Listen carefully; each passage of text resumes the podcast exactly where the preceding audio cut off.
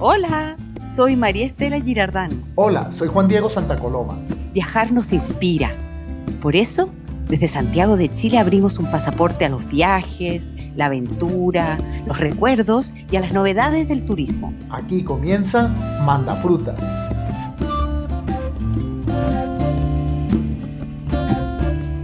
¿De qué vamos a hablar hoy? Del Valle de Aconcagua y de todos los panoramas que ofrecen para los que necesitan aire fresco. En el viaje de mi vida acompañamos a un triatleta hasta Hawái. En Chile, qué lindo, juntamos set, porque la brújula llega hasta Limache para demostrarnos por qué es una de las capitales cerveceras de Chile.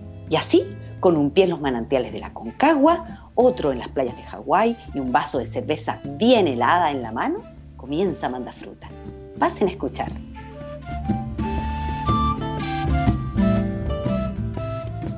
Ya podemos viajar entre regiones y el solcito parece darnos permiso para descubrir destinos y hacer turismo dentro de Chile. Con este ánimo, hoy nos vamos al Valle de Aconcagua. Vamos a saldar una cuenta con este destino poco reconocido, pero que en realidad, como chilenos, deberíamos visitar mucho más. ¿Qué pasa con el Valle de Aconcagua?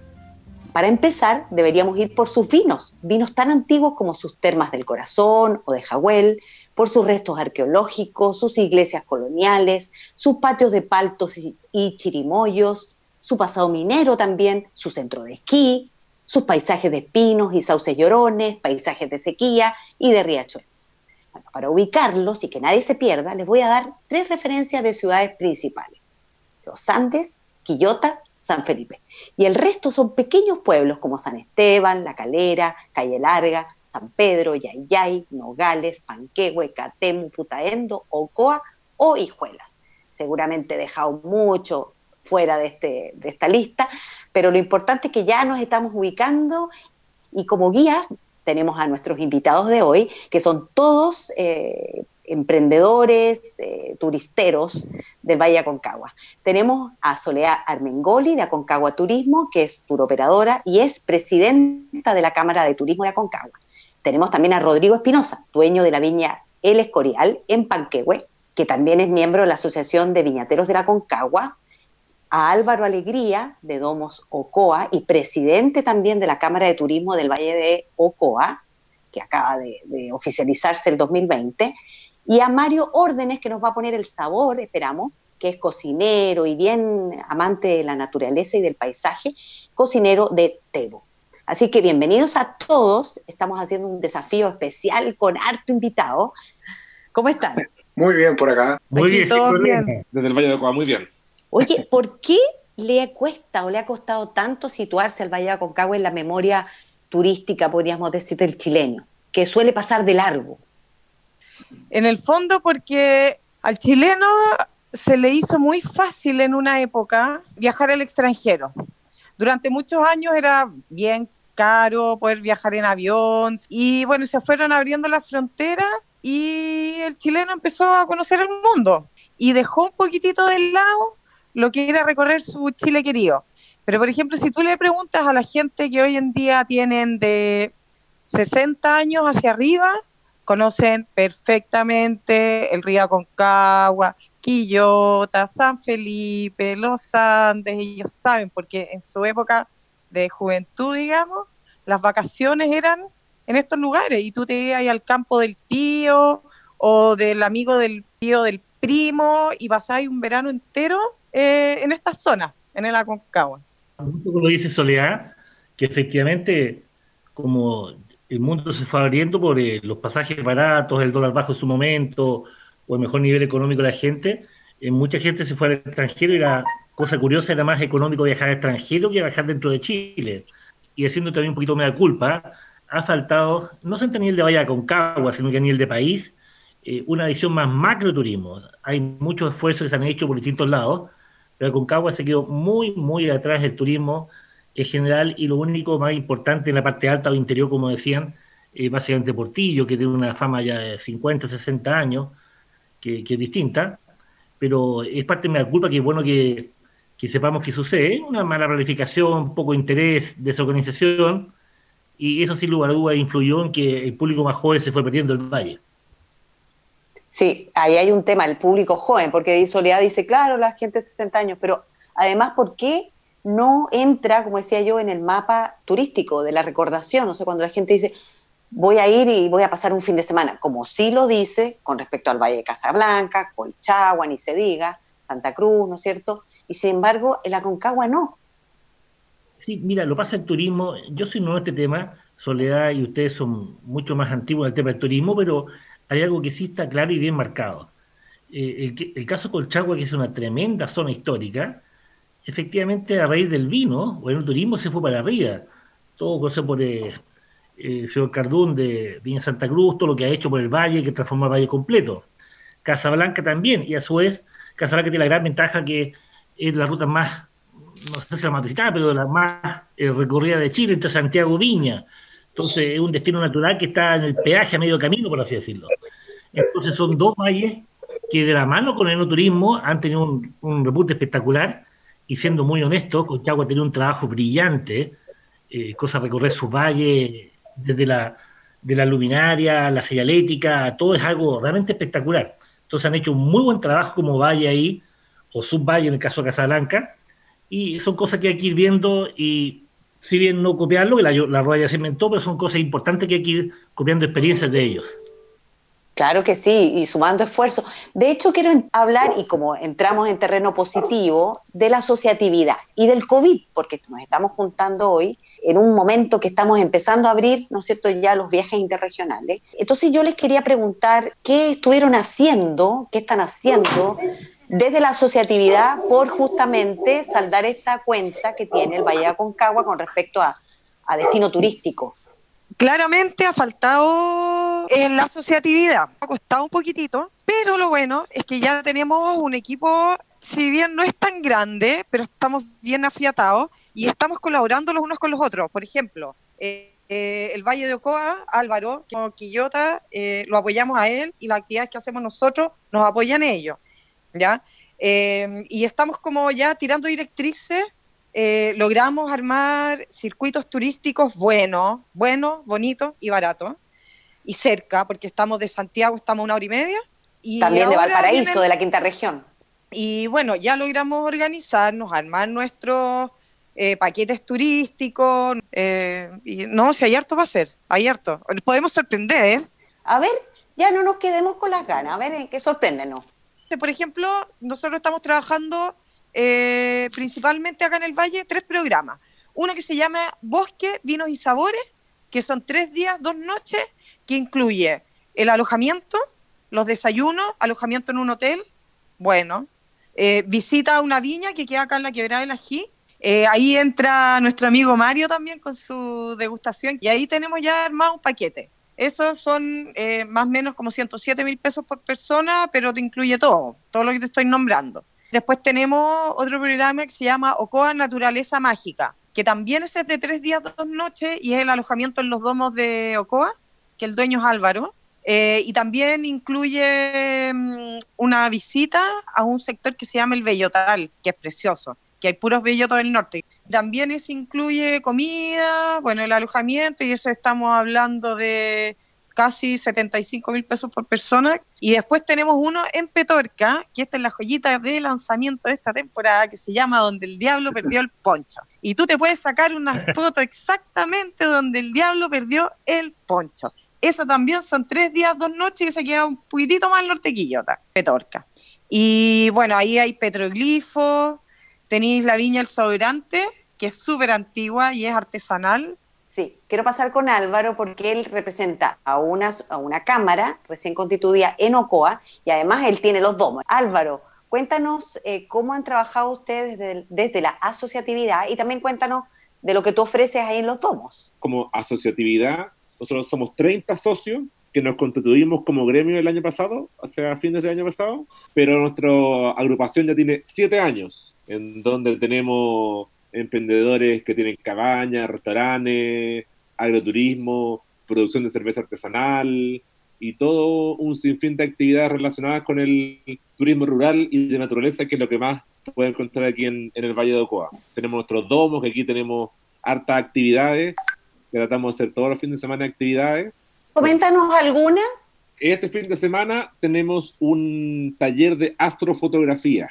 La gracia de aquí del Valle de Ocoa es que los cielos son extremadamente limpios, por lo tanto una zona súper buena para el turismo astronómico, en donde la gente puede venir a aprender cómo sacar fotos al cielo, porque de repente uno quiere sacar una foto de noche y sale todo oscuro. Aquí le enseñamos cómo sacar fotos perfectas de noche y que se, se vea el cielo, súper entretenido. Y la semana siguiente vamos a partir ahí con Mario, que son los domingos de trekking, conociendo un poco los cerros de acá del Valle de Ocoa y después con una como almuerzo, con unas preparaciones súper interesantes que después Mario te voy a contar de su cocina silvestre. Cosa que la gente vaya al cerro, lo sienta, lo disfrute y después, cuando llegue acá de vuelta a los domos, puede almorzar con los mismos sabores, mismos gustos y con una súper bonita experiencia en todos los sentidos. Mario, nos dejaron la bandeja servida para que tú nos cuentes entonces.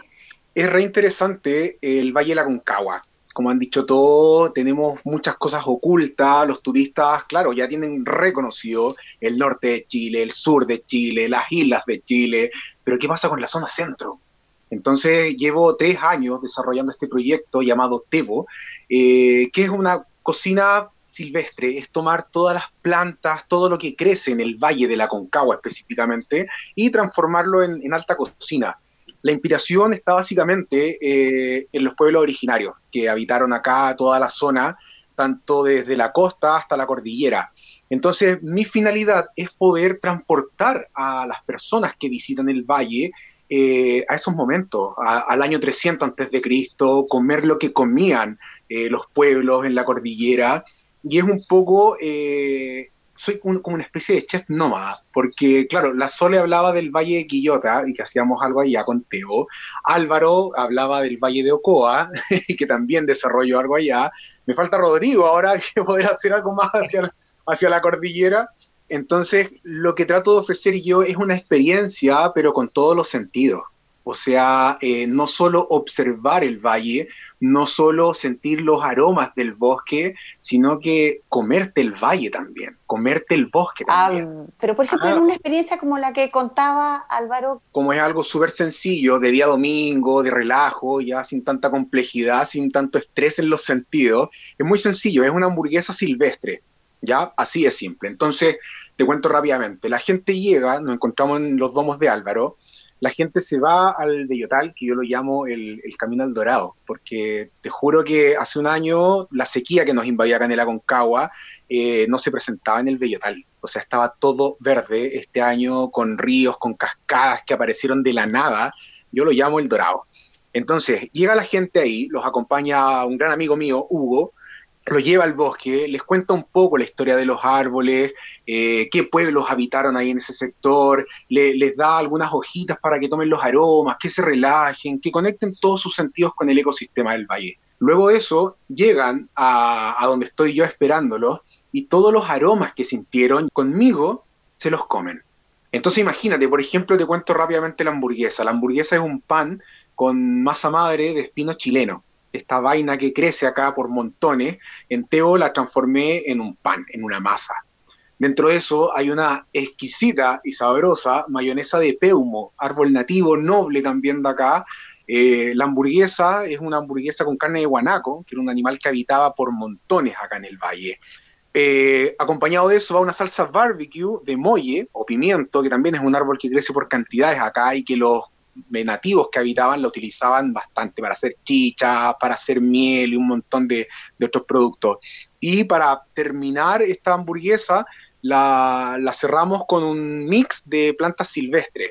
Y para acompañar para beber, puede ser algún vino de acá del, del valle, estoy ocupando ahora los vinos de Pedro Narbona, allá de la viña de la quebrada del ají. Y para la gente que no le gusta el vino, puede ser una cerveza artesanal de mis amigos Priest, que son de ahí de Ocoa.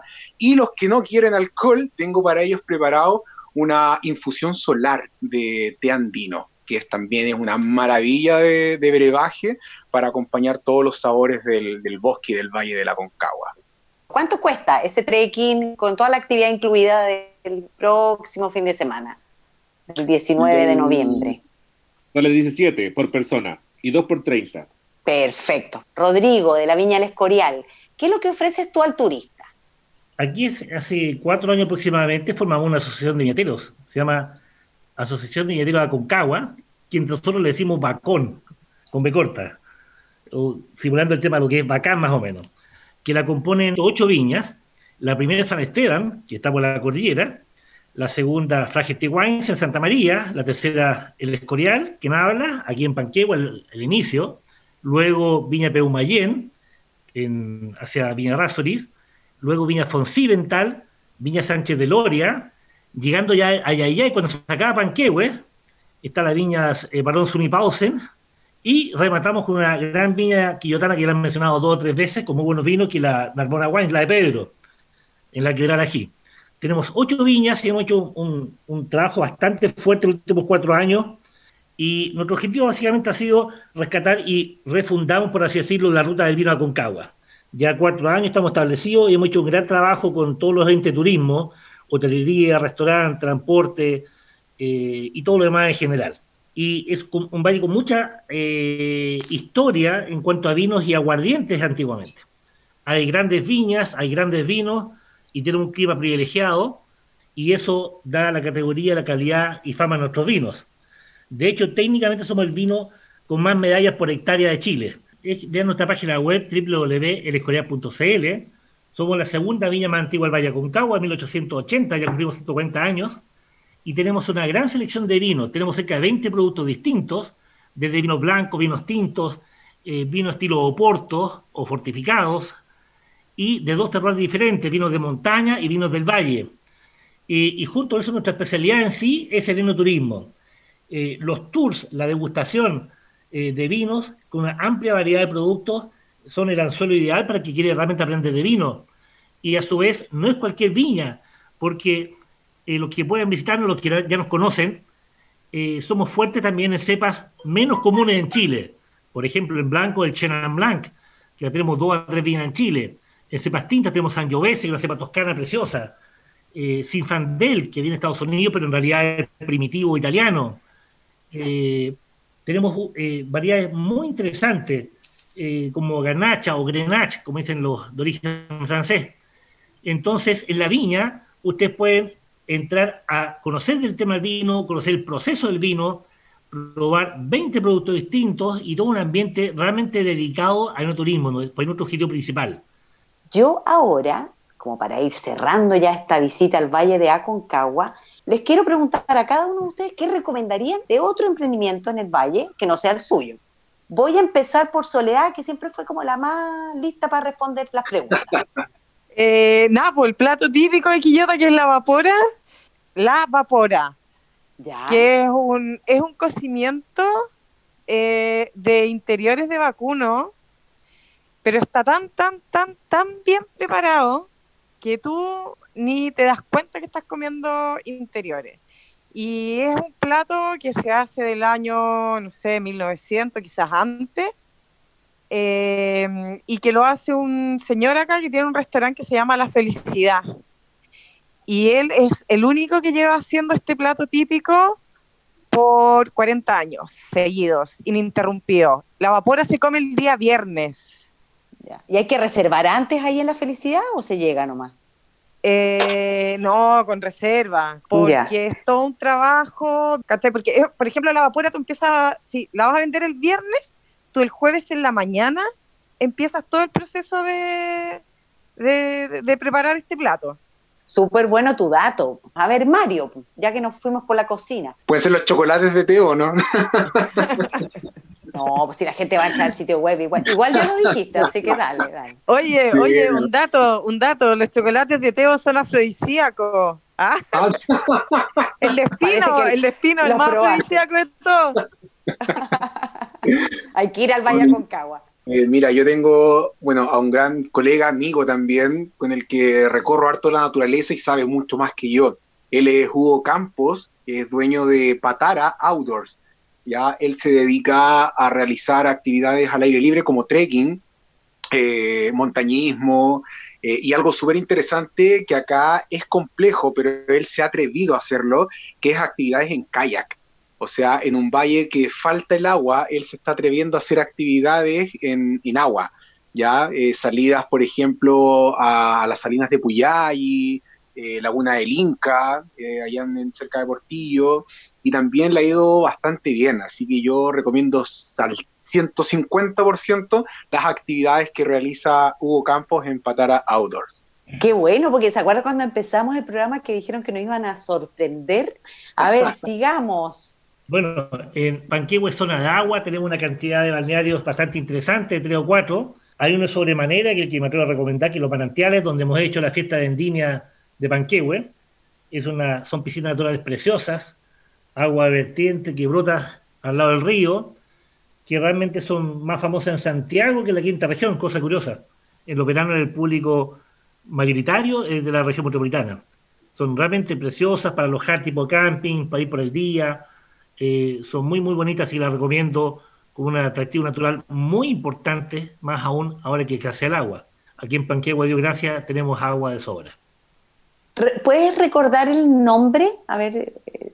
Sí, Los Manantiales está viniendo de Quillota, uno pasa por Yayay, luego Chagre frente a Catemo, y a medio camino, antes de llegar a Panquehue Centro, ahí están los manantiales. Es altamente recomendable.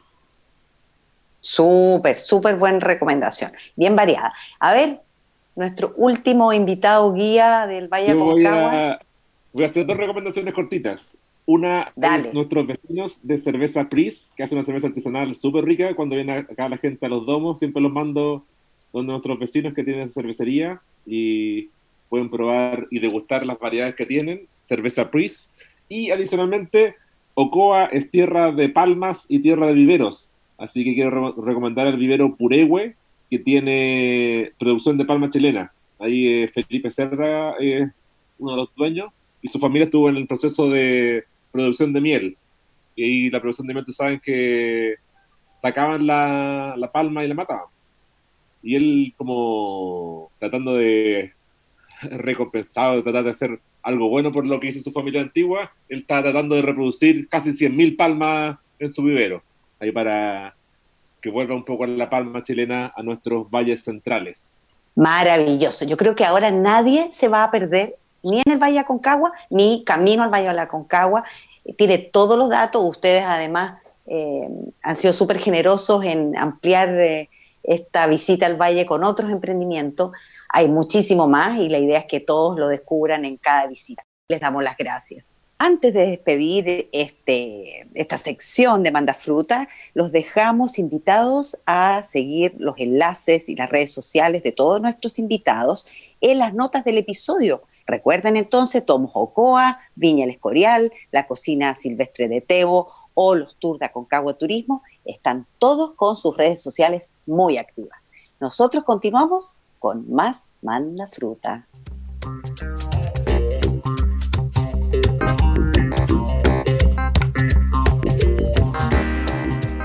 Seguimos con más Manda Fruta y con nuestra sección El viaje de mi vida. Y hoy llenos de energía, invitamos a Claudio Montejo, es kinesiólogo chileno y triatleta hace unos 10, 12 años.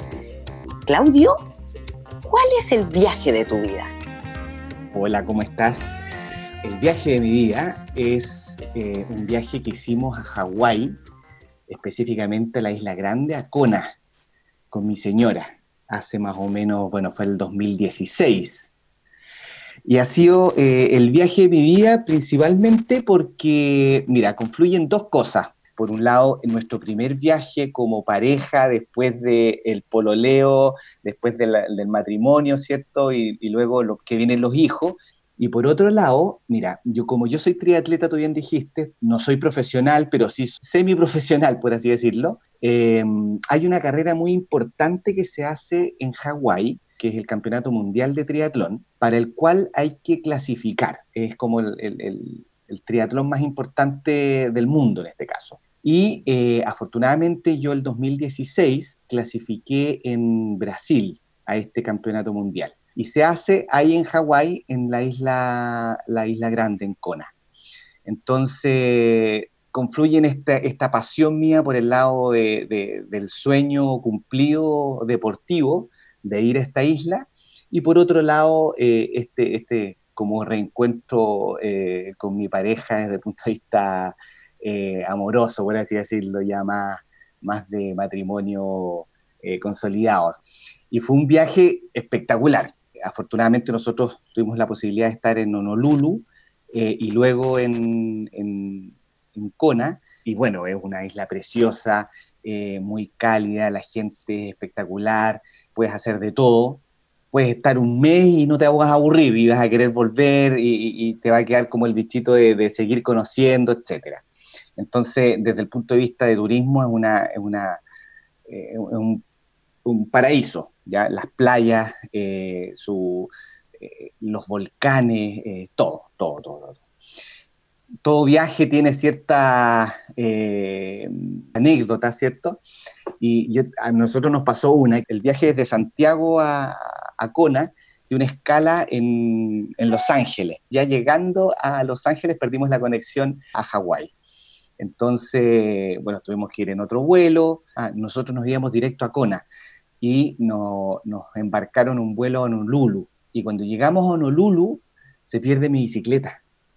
No, no, no llegó mi bicicleta. Entonces, imagínate lo que es ir a correr un triatlón eh, y llevas una bicicleta que son súper caras aparte, eh, y llegamos a Honolulu y no llegó mi bicicleta. Entonces, imagínate lo que fue el estrés de, que no llegaba, no llegaba. Nos embarcamos al día siguiente, en la mañana, a Kona, llegamos a Kona y mi bicicleta no estaba ni en Honolulu, ni en Kona, ni en Los Ángeles. Y afortunadamente yo, nos fuimos una semana antes a esta carrera.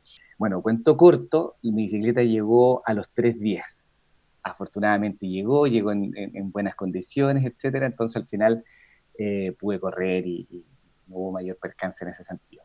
Y te digo que es mi, el viaje de mi vida porque eh, eh, para todo triatleta es un sueño estar allá. es como, por ejemplo, yo siempre hago el símil con el fútbol. Como yo te dije recién, yo no soy profesional, pero sí entreno como profesional y todo, pero no me dedico solamente a eso. Yo soy kinesiólogo profesión. Esto lo hago como un hobby pero al final estoy ahí siempre compitiendo, etcétera. Y lo que pasa es que es como en la, en, la, línea de largada, cuando tú estás empezando el triatlón, tú estás con todos tus próceres del, del triatlón. Entonces, en la línea de largada tú estás con, en este caso, si lo hacemos el símil con el fútbol, estás con Alexis Sánchez, estás con el Vidal, estás con Messi, todos mirándonos unos a otros, al lado.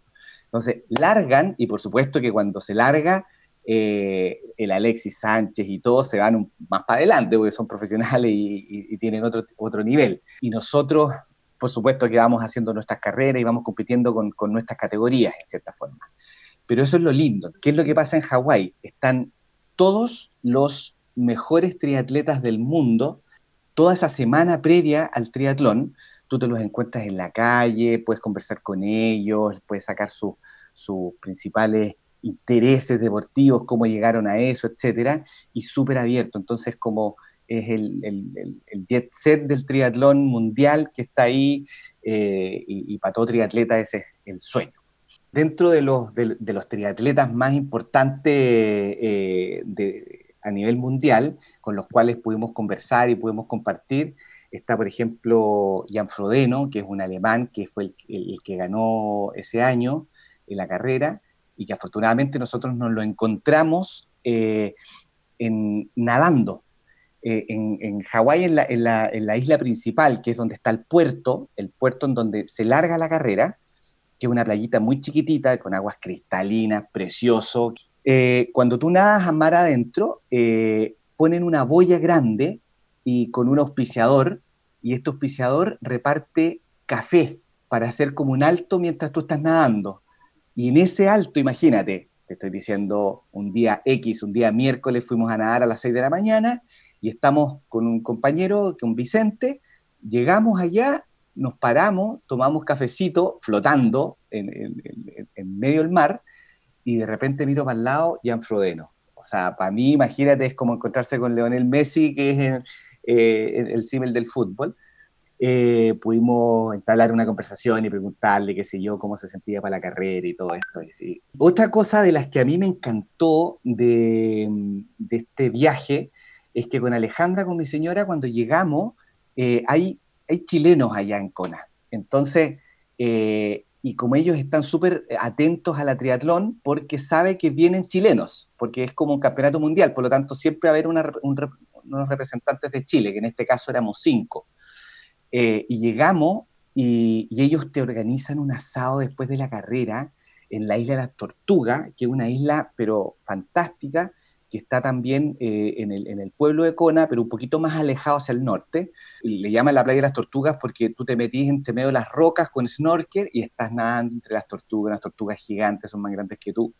Eh, y ellos te organizan un asado después de la carrera, el día siguiente de la carrera. La carrera es un sábado, el día domingo, y es como, como para ellos el evento chileno, yo creo que lo celebran mejor que el 18 de septiembre, eh, porque vienen los coterráneos y, y ahí lo celebramos y, y celebramos la carrera, conocemos a la gente de allá.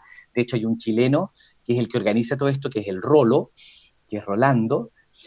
Así que, bueno, ese desde ese punto de vista, desde el punto deportivo, eh, todo lo que te puedo contar.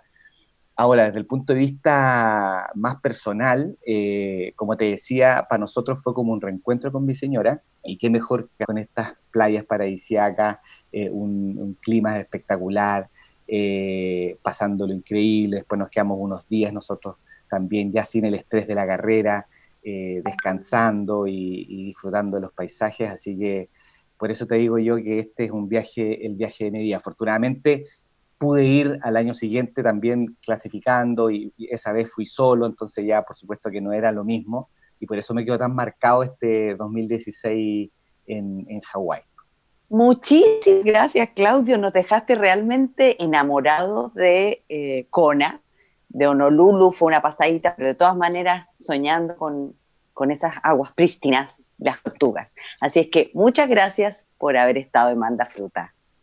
Ya pues, muchas gracias por la invitación. Que estén muy bien.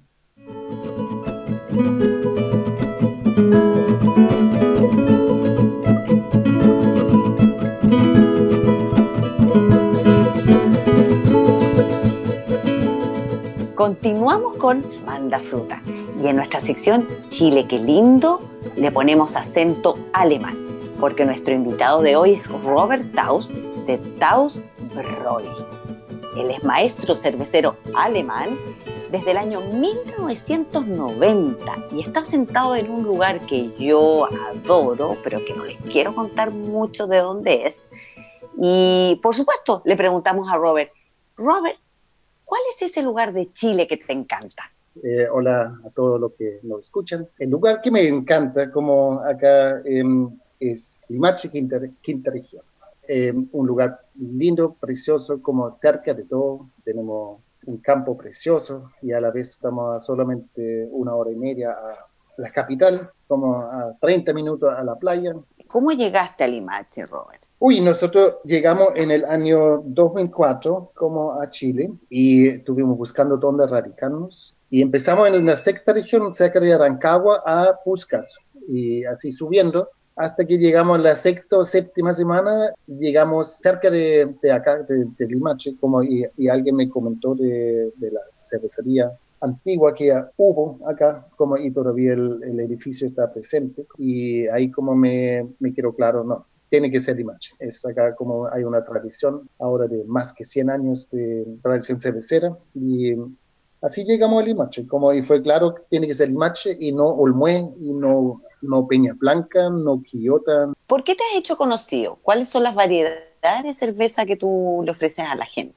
Bueno, nuestra, nuestro mm, caballo de batalla es el, eh, la Jefe Weissbier, la cerveza de trigo, lo que es una cerveza refrescante, no tan fuerte, tiene como 5,5 grados de alcohol, tiene relativamente poco lúpulo, em, y eso lo hace refrescante y como rico para tomarlo, para y todos lo quieren. no es tan amargo como una IPA o algo como de donde uno puede tomar una, dos. La idea es como que uno sigue con sed y con ganas de tomarse.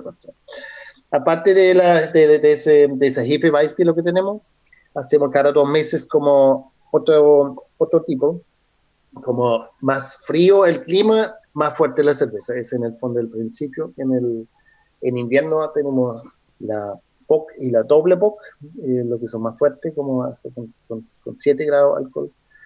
Y, em, y después como para el 18 hacemos la cerveza ahumada, lo que está por terminar en el momento como los últimos barriles. Y, y después viene la navideña, después la festía, y ahí vuelve la POC y después la, doble POC. Así, así vamos cambiando más o menos cada dos meses el, el, el segundo tipo de cerveza.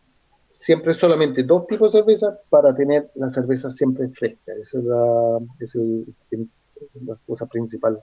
Claro, Robert, ¿y tú qué haces cuando no estás haciendo cerveza en Limache? Uy, uy, uy, a mí me encanta ir, por ejemplo, a Quillota a un, em, a un almacén que se llama Pu, de larga O, porque hay un, jamón parma allá espectacular. O me gusta comer ceviche, no sé, en, en, en, Limache hay un, un, pequeño restaurante se llama Gómez, como rico el ceviche. Eh, o el mesón peruano en Quillota también hay muy rico. La pizzería Coza en, en, en Olmué, Súper bien. Oye, algo con respecto a Limache y su tradición cervecera. Em, no, ha sido una tradición tan firme em, y tantos años eh, y tanta gente involucrada como de, eh, que, ha trabajado en la cervecería. Em, que son hijos, nietos eh, de, personas eh, que han trabajado en la cervecería, que tienen un amor así también a, ese tiempo, em, no, como dice, no, no, no va a morir nunca esa, esa, esa tradición. Em, y yo, como me repito, como estoy súper contento como que estamos aquí en Limache y como y mucha gente también contento que estamos aquí, como porque viene mucha gente como y, para seguir con esa con esa cosa importante de la tradición cervecera limachina y em, yo creo que em, cuando uno tiene tantos años como de tradición en un pueblo, como que eh, habría que eh, aprovecharlo un poquito mejor, como de parte de la municipalidad, como para que sea em, más importante. Yo creo que hay muchas cosas para hacer. Estamos tan cerca de Santiago que, em, y con una tradición cervecera.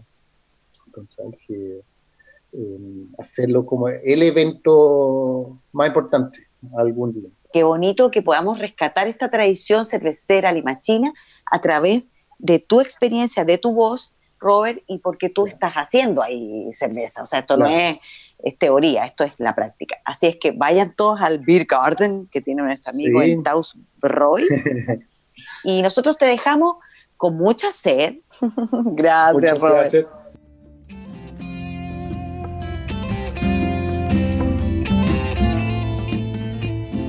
nos quieren mandar sus preguntas, comentarios, hacernos algún guiño, síganos en nuestro Instagram, arroba mandafrutapodcast. Y, por supuesto, sintonícenos todos los viernes en sus plataformas de podcast preferidas. Manda fruta. Estamos felices de anunciarles que a partir de hoy, Manda Fruta cuenta con el auspicio de Setur UNAM, iniciativa de apoyo tecnológico a las pymes turísticas impulsada por Corfo Chile. Hasta la próxima. Chao, gracias. Manda Fruta Travel Podcast es producido con el apoyo técnico de Aquí Digo Lab de Contenidos.